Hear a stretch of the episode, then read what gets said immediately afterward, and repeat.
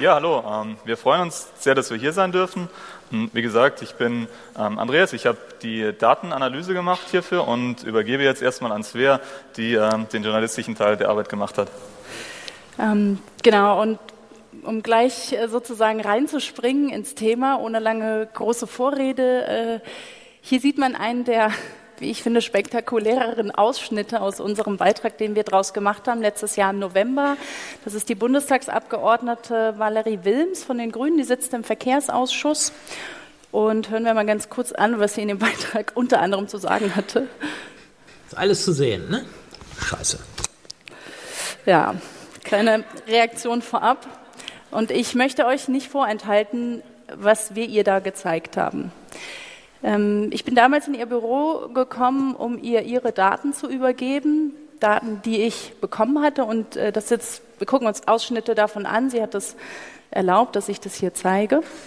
Da sieht man zum Beispiel, das geht so ganz profan los, 1.8., sie ist Frühaufsteherin, 6 Uhr morgens Banking. Und äh, zwei Minuten später Banking, was man so macht morgens. Dann kommen viele Zeitungen, Medien, und so geht das weiter. Es ist im Prinzip die Browser History von Valerie Wilms, die wir jetzt hier sehen können. Ähm, ich scroll sozusagen mal durch. Äh, so sieht es dann aus. Im August macht man ja auch gerne seine Steuererklärung. Und im Prinzip jede einzelne URL, die ich ansurfe, ist hiermit enthalten.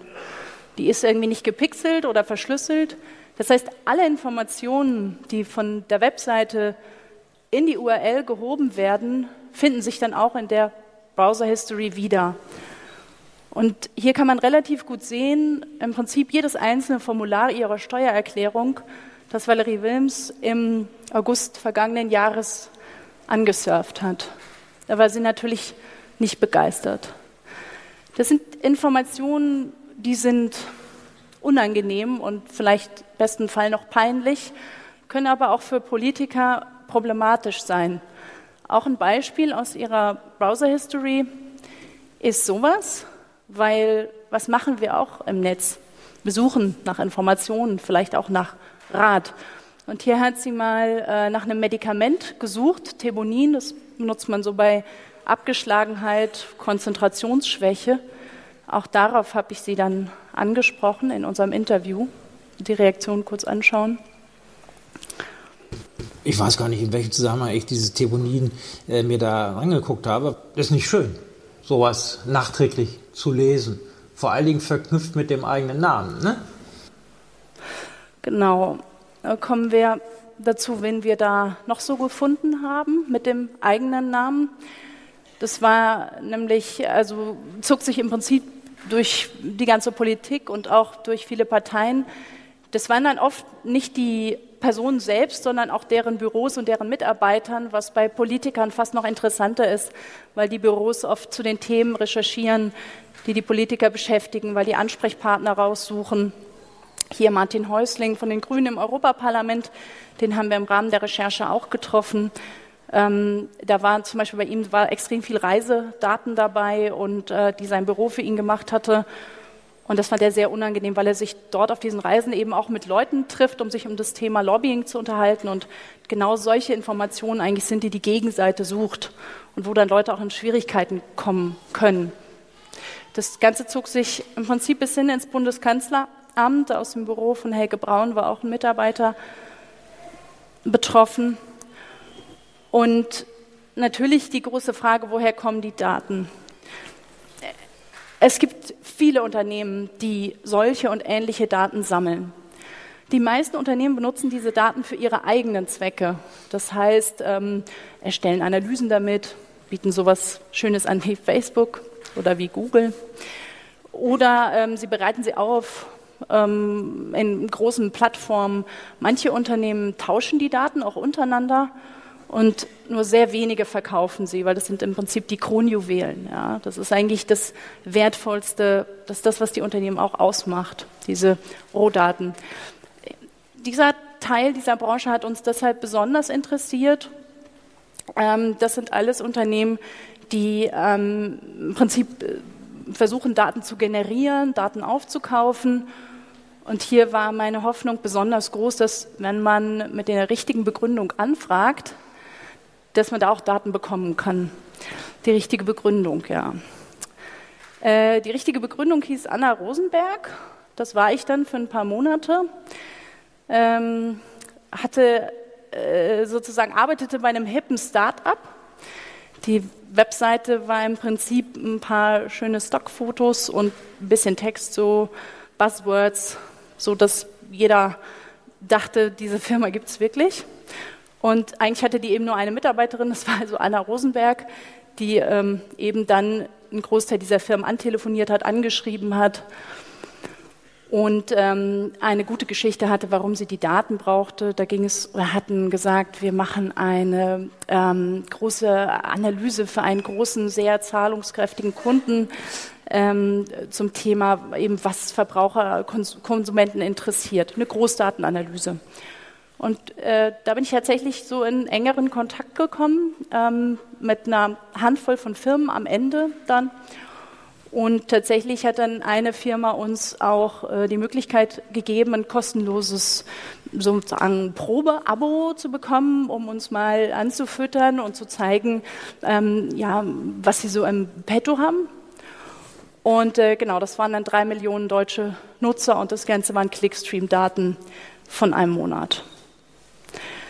Ähm, ja, wer war noch in den Daten? Ach, wir haben dann mal nach Polizei geschaut, ähm, haben dann da auch was gefunden. Ähm, Sekunde, ich wir können das Video einmal kurz einstarten. Äh, ja. Dann kann man das nochmal, ja genau, dann können wir, können wir einmal zusammen im Prinzip durchscrollen. Wie so eine, diese X habe ich jetzt eingefügt für den Vortrag. Ähm, das ist in Wirklichkeit sozusagen, ist das alles erhalten. Äh, so dass man relativ genau weiß, was die Person im Prinzip jeden Tag, jede Sekunde, jede Stunde so tut. Und wenn man da durchgeht, sieht man dann, dass die Person sich anscheinend bei der deutschen Polizeigewerkschaft informiert, beim Deutschen Beamtenbund, also wird schon jemand in der Nähe von der Polizei sein. Dann gibt man mal so ein Suchwort ein wie Ermittlungsverfahren und dann kommt zum Beispiel sowas. Das ist eine Google Translate-Abfrage, die die Person anscheinend gemacht hat. Google Translate hebt auch alle Informationen, die ihr dort eingeht, in die URL. Und in dem Moment, wo sie in der URL sind, sind sie halt auch in diesem Datentopf gewesen, den, auf den wir damals Zugriff hatten. Und so sieht es dann aus. Die X habe ich wieder eingefügt und auch äh, Vorname, Nachname hatte die Person sich gleich mit übersetzen lassen. Und dementsprechend wussten wir auch, wer das dann ist ja, wer hat sie ausgespäht? Ähm, wir haben dann einen Test gemacht mit einem der betroffenen Personen und zwar relativ schnell klar anhand der Qualität der Daten, der Tiefe der Daten, dass es ähm, wahrscheinlich ein Add-on oder ein Browser-Plugin ist. Und wir haben dann einen Test gemacht mit einer Person, die im Prinzip ein, ich nenne es mal ein Opfer war und die hat dann sukzessive Add-ons aus ihrem Browser deinstalliert ist dann irgendwann sozusagen aus diesem Probetopf, aus diesem Trial raus verschwunden. Und wir hatten dann eine Vermutung, nachdem quasi das letzte deinstalliert wurde, dass es möglicherweise dieses Plugin sein konnte. Das nennt sich Web of Trust. Ähm, ist ganz interessant, was die so legal machen. Ähm, Safe Web Search and Browsing war das. Also die gibt es auch immer noch. Ähm, und wir haben dann damals mit einem Experten zusammen einen Test gemacht, mit Mike Cooketz war das, der sich das im Prinzip nochmal in einen sauberen Browser installiert hat, getestet hat und wir konnten ihn dann in unserem Datensatz wiederfinden, sodass wir bei dieser einen Sache eindeutig sicher sein konnten damals, ähm, dass es tatsächlich auch dieses Plugin ist, was diese Daten, die wir oben in dem Browser eingeben, was diese Daten im Prinzip weitergibt. Ähm, an der Stelle, glaube ich, ganz interessant ist natürlich, dann dürfen die das. Die haben ihre Privacy Policy ein bisschen geupdatet im Dezember dann, also das war nach unserer Berichterstattung. Und die schreiben das da im Prinzip auch rein. Ne? Steht auch da, also man stimmt dem nicht zu, aber die schreiben das schon rein, dass sie die Webseiten, die man besucht, und den Zeitstempel noch ein paar mehr Informationen auch an dritte Parteien weitergeben. Ähm, und dass sie aber sich große Mühe geben würden, diese Informationen auch zu de-anonymisieren. Also das heißt, äh, zu anonymisieren. Ja, de-anonymisiert haben wir sie dann. Ähm, und ähm, ja, aber was für ein schwieriges Unterfangen das ist und ähm, dazu kann Andreas dann was sagen und wie einfach das ist, dann auch die Daten zu rekonstruieren. Das war dann so Andreas Job. Genau. Ähm, man kann sich natürlich jetzt fragen, warum ist es überhaupt möglich, ähm, solche Daten zu de-anonymisieren, also im Prinzip wieder eine Zuordnung zu einer gegebenen Person herzustellen. Und äh, das Verfahren, das wir eingesetzt haben, ist relativ simpel. Ähm, ich habe hier mal eine kleine Illustration dazu. Wir hatten also auf der linken Seite einen anonymisierten Datensatz, der enthält verschiedene Attribute. Die kann man sich vorstellen wie Schubladen. Ich meine, wir schieben Leute ja gerne in bestimmte Schubladen. Wir können sagen, Frau Müller beispielsweise ist zwischen 30 und 35 Jahre alt. Wenn das der Fall wäre bei der Person, wäre dann entsprechend das Attribut hier gesetzt. Ansonsten wäre es nicht gesetzt. Und so hätten wir in unserem Datensatz eine Reihe von anonymisierten Nutzerdaten mit interessanten Eigenschaften, die eine Firma beispielsweise für Marketingzwecke nutzt nutzen kann.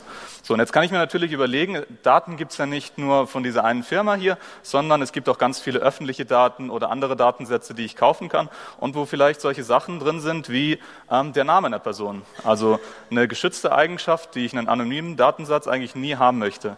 Und die Anonymisierung wird möglich, sobald ich in dem Datensatz, der mir hier aus öffentlichen Daten vorliegt, bestimmte Eigenschaften drin habe, die ich auch in meinem linken Datensatz finde. Das heißt, wenn ich jetzt rechts zum Beispiel neben dem Namen noch eine Information über die Adresse oder über den Wohnort hätte und die Informationen auch in anonymisierter Form in den linken Datensatz eingeflossen sind, kann ich einfach mal schauen, ähm, welche Person oder welche Elemente aus diesem Datensatz stimmen beispielsweise mit diesem einen Eintrag hier auf der rechten Seite überein. Und wenn ich jetzt einen ähm, Eintrag habe, also einen Nutzer, bei dem alle diese Eigenschaften sowohl im rechten als auch im linken Datensatz erfüllt sind, dann kann ich eigentlich mit relativ hoher Wahrscheinlichkeit sagen, dass es schon vielleicht ähm, ja der gleiche Nutzer sein könnte. Ne? Weil wenn der im gleichen Alter ist, vielleicht ähm, an der gleichen Adresse wohnt äh, oder am gleichen Ort, die gleichen Interesse hat, Interessen hat und es sonst niemanden gibt dem Datensatz, der genau diese Kombination hat, ähm, ist zumindest die Vermutung naheliegend, dass es ein Match sein könnte. Das heißt, da könnte ich dann hingehen und könnte nochmal schauen, habe ich vielleicht weitere Informationen Informationen, die diese Vermutung bestätigen können. So, und das ist der Prozess, den man De-Anonymisierung nennt. Also mit externen Kontextinformationen ähm, einen Datensatz, der eigentlich anonym ist, wieder auf eine einzelne Person zurückzuführen.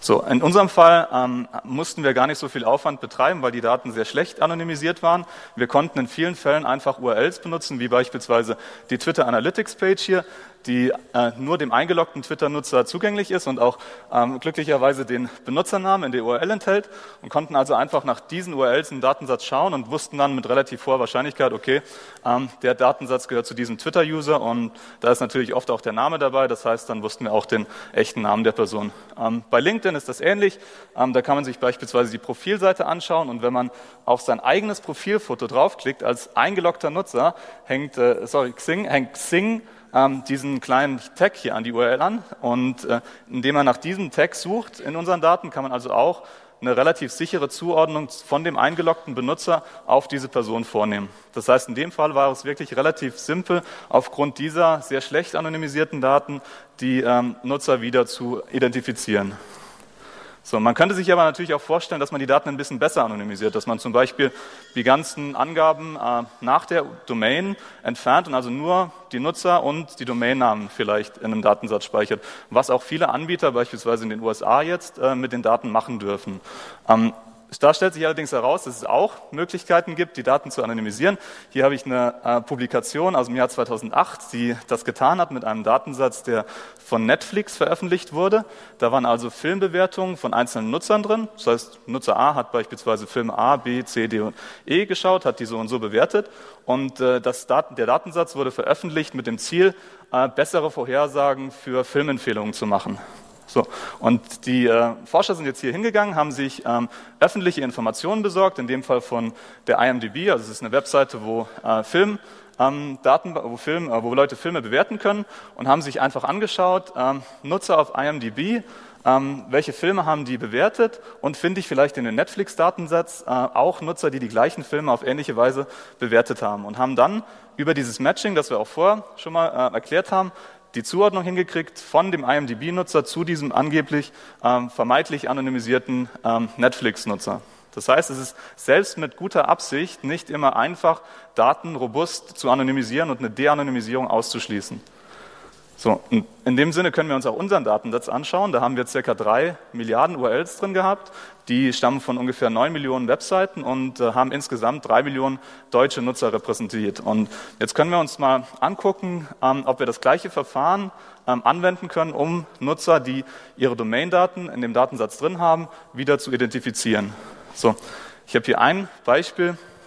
Da habe ich einfach einen zufälligen Nutzer rausgezogen und habe mir ähm, die Domains angeschaut, die dieser sich angeguckt hat. So, und wir könnten jetzt anschauen, aus dem ursprünglichen kompletten Datensatz haben wir eine Million Nutzer, die in Frage kommen. Wir haben hier von den drei Millionen Nutzern schon ein paar ausgeschlossen, ähm, anhand Kriterien wie Anzahl der URLs, die drin sind, im Datensatz beispielsweise. Das heißt, wir hätten hier eine Million potenzielle Nutzer. Und wenn wir jetzt die erste Webseite nehmen, das ist GOG, das ist eine Gaming-Webseite, dann reduziert das die Anzahl der Personen in dem Datensatz, die diese Webseite besucht haben, schon sehr extrem auf 15.000 Nutzer.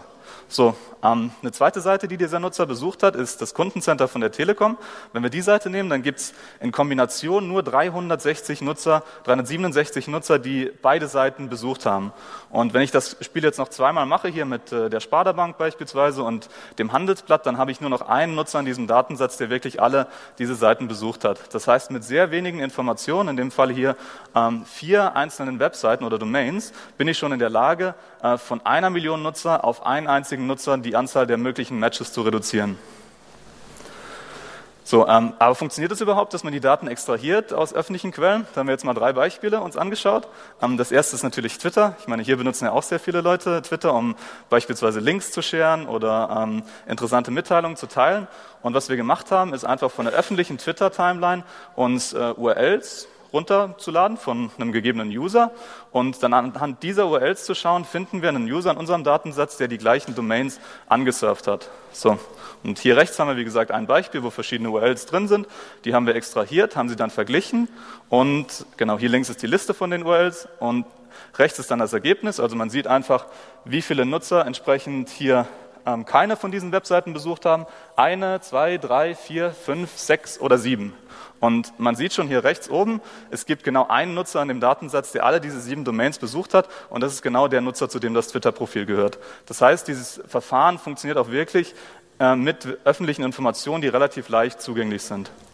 Ähm, wir haben das Ganze nochmal gemacht mit YouTube-Videos.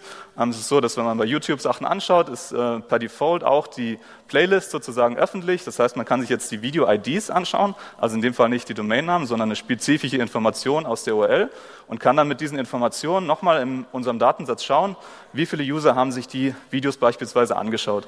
Also gleiches Spiel, wir sehen wieder, es gibt eine Menge Matches von 1, 2, 3, 4 Usern und es gibt auch ein Match hier mit einem User, der sich alle diese neuen Videos angeschaut hat und das ist wieder der Nutzer, den wir gesucht haben. So. Es funktioniert nicht immer, aber die Erfolgsquote bei den Usern, die wir getestet haben, das haben wir ungefähr mit 10, 20 Leuten gemacht, war relativ gut. Ähm, das heißt, es ist eigentlich nicht sehr äh, unwahrscheinlich, dass das Verfahren auch mit wirklichen öffentlichen Daten funktioniert.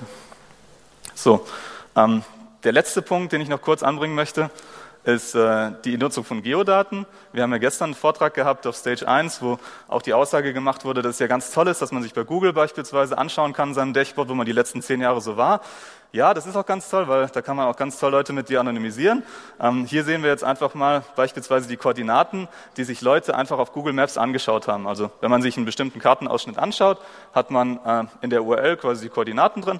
Wir haben das extrahiert und haben dann einfach quasi hieraus ein Bild gemacht. Und man sieht schon relativ deutlich, dass die Nutzer aus Deutschland kommen und sich auch beispielsweise für Korsika und andere Sachen interessieren, also wo man gerne in Urlaub fährt. Und diese Daten können wir jetzt wieder nutzen, um äh, beispielsweise aus öffentlichen Bewertungen von Restaurants, die wir auch auf Google finden, oder man könnte sich auch vorstellen, von Facebook beispielsweise diese Bewertungen zu extrahieren, wieder äh, zu versuchen, Benutzerkonten mit entsprechenden Kartenansichten zu kombinieren. Das heißt, es gibt eine Vielzahl von öffentlichen Datensätzen, die ähm, eine Beziehung zu einer URL oder zu einem Ort herstellen, die ich dann wiederum nutzen kann, um mit den Daten, die wir in unserem Datensatz drin haben, eine Verknüpfung zu, be zu, bekommen und entsprechende De-Anonymisierung ähm, durchzuführen. Das heißt, wenn man sich jetzt die Frage stellt, kann ich mich in meinen Daten irgendwie sinnvoll verstecken? Ähm, da kam auch, ich glaube, gestern oder vorgestern eine Aussage dazu, dass man beispielsweise Plugins nutzen kann, um ähm, Rauschen zu erzeugen, wo man also Seiten besuchen würde oder zusätzliche Informationen in sein eigenes Profil reinbringen würde, um den Algorithmus zu verwirren.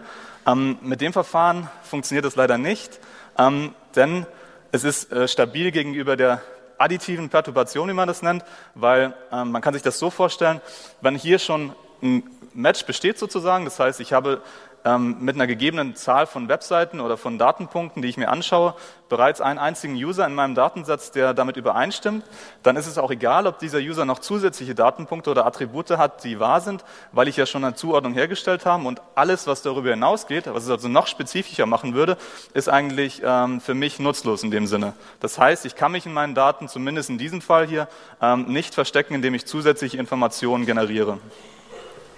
So, was ist das Fazit, was man daraus mitnehmen kann? Na, zum einen ist es halt immer schwieriger, mit der großen Datenmenge und mit, den viel, mit der Vielzahl an verschiedenen Datenpunkten, die wir generieren, überhaupt eine robuste Anonymisierung von Datensätzen zu machen, selbst wenn wir das wollen. Zum anderen ist es halt mit den öffentlich verfügbaren Datenquellen, die wir haben, heute immer einfacher, auch eine De-Anonymisierung über Drittinformationen zu äh, machen.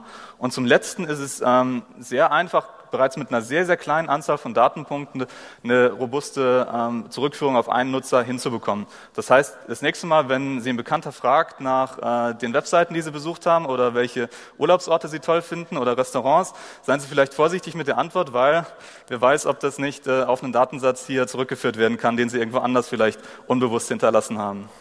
Ja. Kann man sich gegen sowas schützen? Ähm, ja, eingeschränkt zumindest. Das Wichtige ist natürlich, dass man sich einmal ähm, als auf dem Client gegen ähm, Tracking schützt. Das heißt, indem Sie beispielsweise ein Plugin wie uBlock hier nutzen und entsprechend Suchmaschinen, die datenschutzfreundlich sind. Ähm, das alleine reicht allerdings nicht aus, weil das IP-Tracking, also das Tracking auf Basis Ihrer IP-Adresse meist schon ausreichend ist und gut genug, um zumindest eine grobe Zuordnung von Nutzern hinzubekommen. Das heißt, was Sie zusätzlich brauchen, ist äh, einen Proxy-Dienst, beispielsweise im Extremfall das Tor-Netzwerk oder auch einen privaten Proxy-Anbieter, der idealerweise bei jedem Request Ihre ihre IP-Adresse nochmal anpasst und es damit auch schwerer macht, eine Zuordnung zu einer Person herzustellen. Ja, die Recherche ist nicht im luftleeren Raum entstanden. Äh, deshalb an der Stelle ganz viel Dank an Kollegen aus dem NDR und auch noch an viele weitere externe Experten, geheime Quellen, die uns da unterstützt haben. Dankeschön. Danke.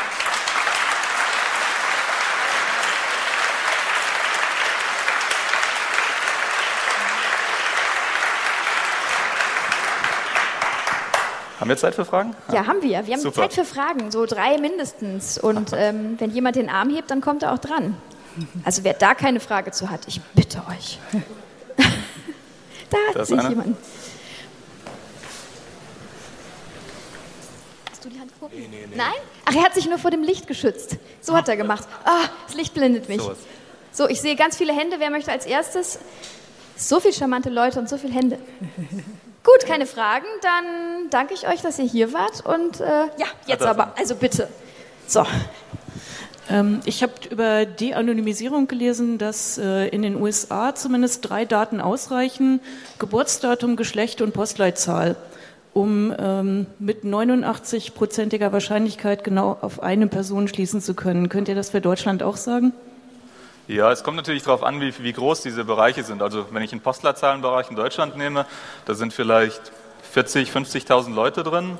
Das heißt, wenn ich einen Geburtstag nehme, das würde nochmal 365 Einzelmerkmalen entsprechen, plus das Geschlecht in Kombination.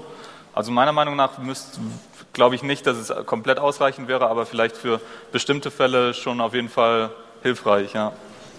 Es kommt, wie gesagt, immer auf die Kombinatorik an. Wenn man genug Informationen kombinieren kann und dann die Kombination selber äh, selten genug ist, dann kann man die Deonisierung gut machen. Aber es ist halt immer ein Zahlenspiel in dem Sinne. Gerne noch mehr Fragen. Jetzt haben wir die Experten hier, da hinten.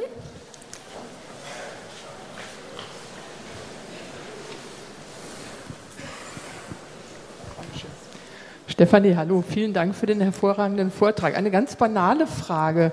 Wie viel Geld musstet ihr in die Hand nehmen oder wie wenig, um diese Daten zu erhalten? Es war ein kostenloses Trial. Also wir haben dafür nichts bezahlt. Das war ein äh, kostenloses wisst, wisst Trial. ihr denn, wenn ihr das Probeabo, genau so war es, aber wenn, wenn das Probeabo in reguläres überführt Sechsstellig. Wurde? Sechsstellig, also jetzt kein, keine Portokasse.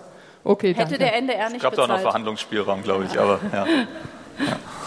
So, gerne noch mehr Fragen. Einfach Hand hoch und dann komme ich gelaufen. Ja.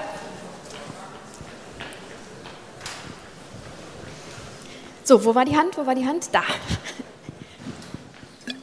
Mich würde interessieren, gab es irgendwelche Re Reaktionen, äh, vielleicht auf politischer Seite nach dieser Dokumentation?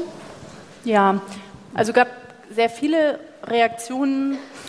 Eine deutlichste Reaktion war, dass sehr viele Menschen dieses Plugin deinstalliert haben. Zumindest ist so das, was man so hört aus der Branche. Ähm, es gab auch politische Reaktionen. Tatsächlich wurden, gab es so ein paar Prüfverfahren, ich glaube sogar Ausschüsse. Ähm, also gab auch ein paar juristische Reaktionen. Also ja, doch, da ist schon, ist schon was passiert. Das Plugin ist auch aus einem von den Browser-Stores aus, rausgeflogen. Aus zwei, zweien sogar, also ja. sowohl Chrome als auch Mozilla haben das Plugin zumindest zeitweise ausgeschlossen. Ist allerdings aus wieder da. Store, ist aber wieder da. Wir wissen, wir wissen aber nicht genau, wie, wie und ob die weiter sammeln. Das entzieht sich unserer Kenntnis. Also hatten da schon, schon ganz gute Auswirkungen mit der Recherche. Ja. Das Problem bei den Datenschutzfragen ist natürlich immer die, ähm, die Strafbarkeit in dem Sinne. Und wenn das Unternehmen sind, die nicht in Europa sind, ist das auch sehr schwierig, da ranzukommen und juristisch eine Handhabe zu haben. Vielleicht wird es besser mit der EU-Datenschutzgrundverordnung, aber ja. Hallo, ähm, ich habe eine Frage und zwar, kann man das äh, gegen recherchieren? Also kann man recherchieren, wer diese Daten kauft und sammelt und äh, dann halt auch auswerten, wie die benutzt werden? Schwierig. Also weil äh, sozusagen das Unternehmen selbst bewirbt es nicht offen, dass die diese Daten verkaufen, sondern die habe ich im Prinzip auf Nachfrage dann bekommen. Und deswegen gibt es auch keine Kundenreferenzliste, die die auf ihrer Webseite veröffentlichen. Also das ist insgesamt ein sehr verschlossenes Geschäft und ähm, ich weiß auch nicht, ob es mir nochmal gelingen würde, also ob man das Experiment nochmal machen könnte, weil es halt einfach eine sehr verschlossene Gesellschaft ist und auch weil man natürlich irgendwie auch nachweisen muss, dass man genug Geld hat, um das am Ende zu bezahlen. Ja. Und als Firma, die solche Daten kaufen, möchte man natürlich auch nicht unbedingt in der Öffentlichkeit landen, weil es ja auch in dem Sinne illegal ist, die zu sammeln überhaupt. Ja. Mhm, da ist noch eine Frage. Wo denn Hand hoch? Da hinten? Ja, Ja. ich komme.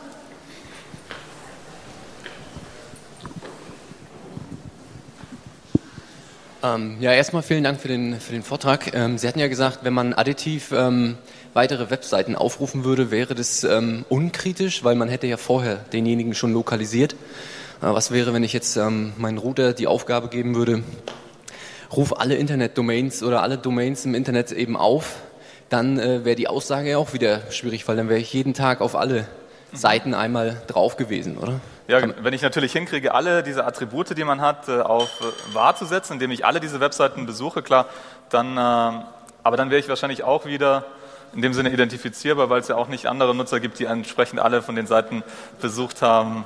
Also wenn alle, ich, wenn es würde funktionieren, wenn man das nicht als einzelner Nutzer macht, sondern wenn man es kollektiv sozusagen macht, dass also ähm, eigentlich jeder Nutzer genug Rauschen erzeugt, um insgesamt äh, ähm, eine Zuordnung nicht möglich zu machen. Wenn es nur einzelne Nutzer sind im Vergleich zu der Gesamtzahl, ist es sehr schwierig. So, eine letzte Frage können wir noch annehmen.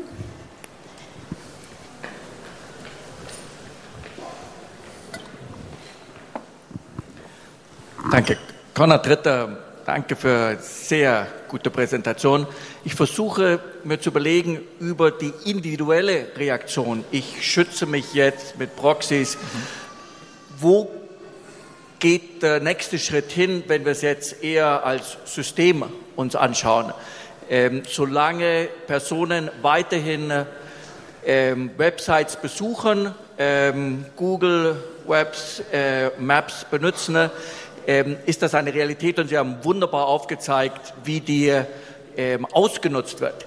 Aber wo geht die systemische Antwort hin, äh, wenn wir das Problem jetzt erstmal erkannt haben? Ja, also gute Frage. Auch eine Frage, die uns ganz stark beschäftigt hat danach. Und vor allem auch eine Antwort dazu ist, diese Daten sind schon in den falschen Händen. Und damit meine ich nicht unsere.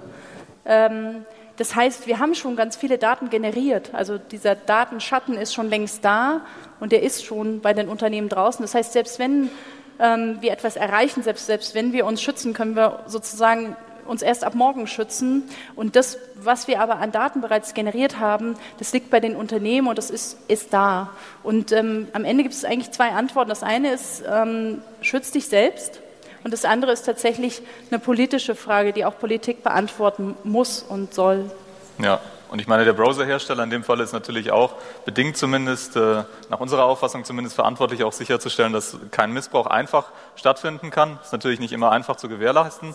Ähm, ansonsten geht es mit der EU-Datenschutzgrundverordnung vielleicht schon in die richtige Richtung, um auch Unternehmen, die solche Datensammlungen zu machen, äh, machen einfacher ähm, belangen zu können. Momentan ist es nach unserem Eindruck eher ein Geschäft, das äh, ein sehr geringes Risiko hat, äh, selbst bei einer Erkennung entsprechend ähm, abgemahnt oder strafrechtliche Konsequenzen fürchten zu müssen. Das heißt, es ist eher der wilde Westen aktuell, was User-Daten angeht. Jeder versucht halt so viel zu sammeln und findet die Daten natürlich extrem spannend, weil sie sehr gute äh, Einsichten auch über einzelne Nutzer ermöglichen, aber es gibt kein, keine effektive Kontrolle, glaube ich, über die illegale oder legale Sammlung. Ja.